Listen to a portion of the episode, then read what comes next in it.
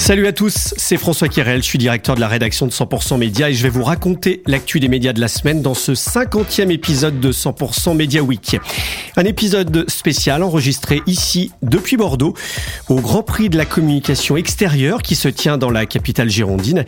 La présidente du Grand Prix et présidente de Clear Channel France, Boutaïna Araki, est mon invitée dans un instant. Avant de commencer, je voulais remercier notre partenaire Cision qui soutient euh, ce podcast encore cette saison et depuis 50 épisodes.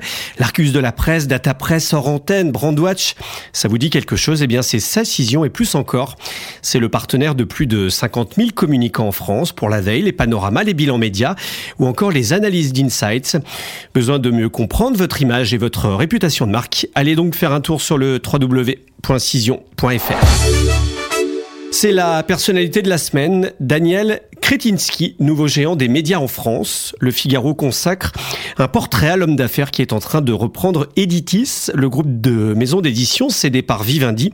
Les deux groupes sont en négociation exclusive. Le milliardaire tchèque qui a fait fortune dans l'énergie a infiltré tous les pans de l'économie de notre pays. C'est ce qu'écrit euh, le quotidien. Daniel Kretinsky euh, a notamment repris les titres de presse de Lagardère comme Elle ou Télé 7 jours. Il est également actionnaire à 20% de Fnac Darty. Il est très jeune, d'une autre génération que la nôtre, et c'est un atout. Il n'est jamais prêt à investir des sommes à perte, même pour s'offrir des médias. Ce n'est pas le pigeon de service. C'est ce qu'a confié au Figaro Xavier Niel, le fondateur de Free et actionnaire du Monde à ses côtés. Autre portrait à retrouver euh, cette semaine dans les échos et notamment dans le podcast La Story, Rodolphe Sadé, l'homme qui vogue dans les médias.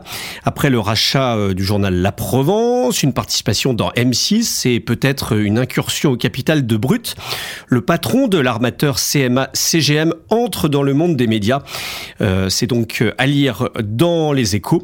Et puis justement à Marseille, La Provence, qu'il a repris, entame une transition délicate avec son nouvel actionnaire. Article à lire dans Le Monde. Le quotidien nous explique que cinq mois après son rachat par l'armateur, le groupe de presse tarde a trouvé l'élan promis. Le marché pub résiste bien. Le baromètre unifié du marché de la pub, le bump, a été dévoilé cette semaine. Une croissance maintenue à plus 5%. C'est ce qu'écrit euh, nos confrères de CB News. Et même plus 10% par rapport à 2019. Sur le seul périmètre des cinq médias, la télévision, le cinéma, la radio, la presse, euh, la publicité extérieure, incluant notamment les recettes digitales des médias, les recettes pub nettes totales s'élèvent à 7,28 milliards d'euros, en hausse de plus de 1% par rapport à 2021, avec un retrait euh, qui se veut contenu de moins 3,8% par rapport à 2019. C'est la télé qui souffre le plus, avec une baisse notamment euh, de la pub classique. Tous les chiffres sont à retrouver dans 100% médias. En 2023, le marché de la com va retrouver ses niveaux euh, pré-Covid. C'est ce qu'écrit de son côté le Figaro.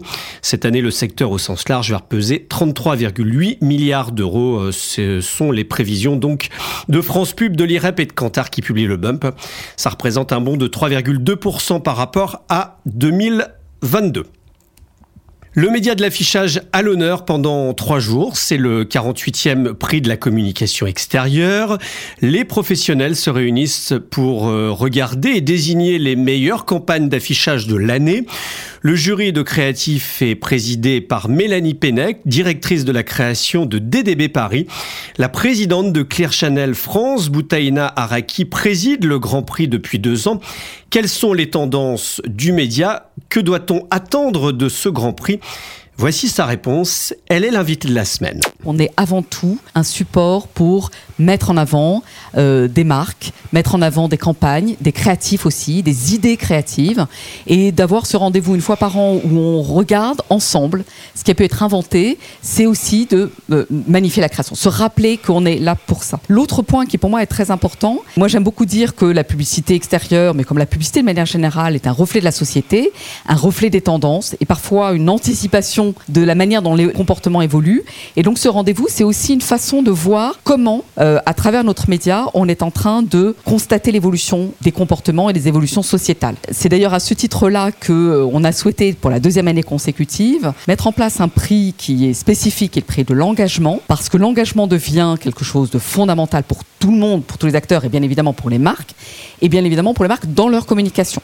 Et donc on a souhaité à travers ce prix particulier euh, distinguer les marques qui ont une démarche proactive ou voilà un engagement particulier sur au moins un des aspects de la RSE. Comment cette créativité elle a évolué? Est-ce qu'on est euh, toujours aussi libre sur ce média de l'affichage qu'on l'était il y a 50, 60, 70 ans ou 100 ans? On dit toujours à chaque époque on dit avant c'était mieux on avait le droit de dire des choses. Aujourd'hui, on peut plus dire les Est-ce que Coluche existerait, euh, pourrait euh, dire ce qu'il dit Est-ce que hein des proches pourraient encore faire des blagues euh, sur les juifs, sur les femmes, etc., comme il a pu le faire? Je pense que bien sûr, les choses, les tendances changent. Il y a des campagnes qu'on pourrait plus faire. Il y a toujours cette création dont on parle énormément, qui est la création avec Myriam. Je pense que cette campagne-là, qui a été hyper emblématique, et je pense que cette campagne-là, on pourrait pas la faire aujourd'hui. Mais il y a d'autres choses qu'on pourrait faire aujourd'hui qu'on ne faisait pas à l'époque. Et quelque part, moi, je préfère me dire, bah, tant mieux en fait. La société, elle bouge. Le fait qu'on respecte davantage l'image de la femme ne me dérange pas. Tout ça, c'est euh, un progrès ou c'est une moins d'audace? C'est un peu les deux. C'est aussi un progrès parce que voir des femmes euh, plus girondes, ou voir des femmes de couleurs différentes, voir des femmes dont la peau n'est pas parfaite, elles sont juste normales en fait. Hein. Là où je vous rejoins dans votre question, c'est que il faut toujours être très très vigilant et moi je suis très très très soucieuse de ça. Il faut faire attention à ne pas être dans quelque chose de trop politiquement correct et dans une forme de censure parce que la liberté, la création et l'impertinence, c'est essentiel pour la liberté d'expression de tout le monde en fait. Euh, on a le droit aussi d'être impertinent, on a le droit aussi de faire de l'humour, on a le droit d'interpeller. Et ça c'est essentiel parce qu'il faut aussi provoquer. Alors euh, tout est dans nuance, tout est dans la subtilité, mais j'en appelle à l'intelligence de tout le monde. On doit continuer à s'autoriser à dire des choses. C'est à ce prix-là que le dialogue existe et que la nuance existe et que l'intelligence et la liberté se poursuivent. Est-ce que vous en retoquez beaucoup des campagnes, en tout cas euh, en lien avec la RPP, etc. Hmm. Où on en est aujourd'hui de ça La RPP a édicté des règles et nous on est très très à cheval là-dessus. On est très attentifs. Mais il y en a beaucoup, plus qu'avant, moins qu'avant. Je, euh je, pense pas qu'il y en ait plus qu'avant parce que de toute façon c'est euh, comme vous le dites, les créatifs eux-mêmes s'autocensurent, les annonceurs eux-mêmes sont assez vigilants sur ce qu'ils font parce qu'ils savent aussi que un bad buzz sur une création c'est quelque chose qui retourne, qui revient en boomerang. Donc je pense pas qu'il y ait plus de, création qui soit retoquée aujourd'hui euh, qu'hier. Moi, je crois qu'on peut être plus responsable et être quand même créatif et, euh, inventif et impertinent et drôle et, euh, brillant et, susciter l'émotion parce que l'émotion n'est pas toujours dans le rire, elle est aussi parfois dans, les larmes ou dans ou dans d'avoir le, le cœur serré, etc. Bizarrement, moi, je trouve que les créatifs arrivent toujours à nous épater alors même qu'on leur met des tas de contraintes. Et parfois, c'est parce qu'ils ont plein de contraintes qu'ils arrivent à passer par une par une voie détournée.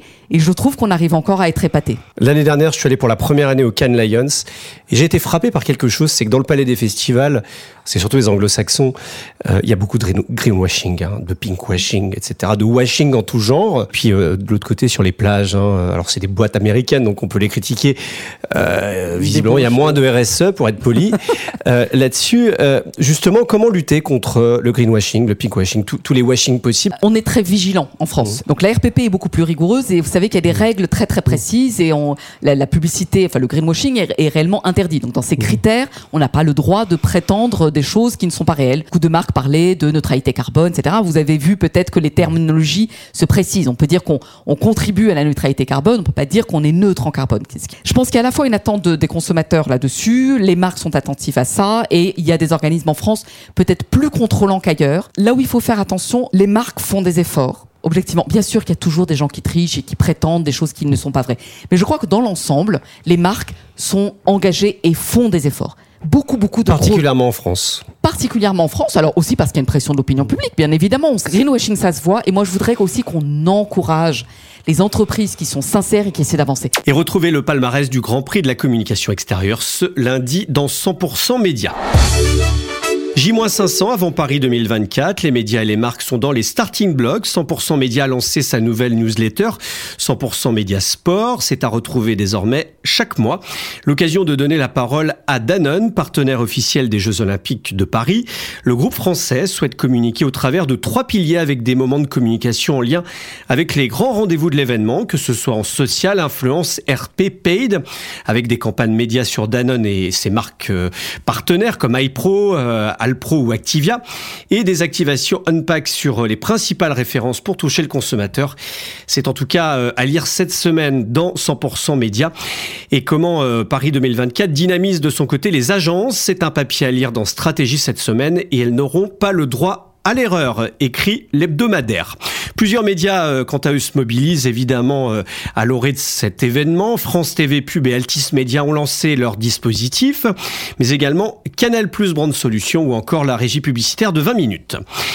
Un mot de télé avec euh, Cache Investigation qui fête ses 10 ans sur France 2. Comment l'émission d'Élise Lucet a bousculé l'enquête télé papier à lire dans le Parisien. 59 numéros, 100 heures d'enquête, une douzaine de procédures judiciaires et aucune condamnation. C'est ce qu'écrit euh, le quotidien. Le temps laissé à nos journalistes pour investiguer est la clé du succès de l'émission. C'est ce que souligne Luc Herman, le producteur du format. Et puis enfin, Groupe M du groupe WPP lancé euh, mardi euh, lors d'un événement que j'ai eu l'honneur de présenter son nouveau centre d'expertise dédié à l'audio, Audio M. Un lancement qui répond, euh, je cite, à un fort besoin d'omnicanalité des services audio de Groupe M France et de ses agences. Audio M aura pour mission de répondre aux problématiques des annonceurs et de leur proposer des stratégies et des expériences sonores aux marques et à leur public, c'est-à-dire notamment dans 100% médias. C'est la fin de cet épisode. Avant de se quitter, je vous invite à aller écouter le nouvel épisode de, notre podcast d'interview long format, les Media Leaders. Ce mois-ci, euh, j'ai le plaisir de recevoir Sébastien Danet, qui est le patron d'Influencia et qui a passé euh, plus de 20 ans chez Publicis. Il répond euh, à mes questions pendant près de une heure et demie. C'est à retrouver sur notre site web et sur toutes les bonnes plateformes d'écoute. Voilà, on se retrouve vendredi prochain. Merci encore à notre partenaire Cision qui nous soutient depuis 50 épisodes déjà. Cet épisode a été réalisé avec la rédaction de 100% Média, réalisation Romain Burja.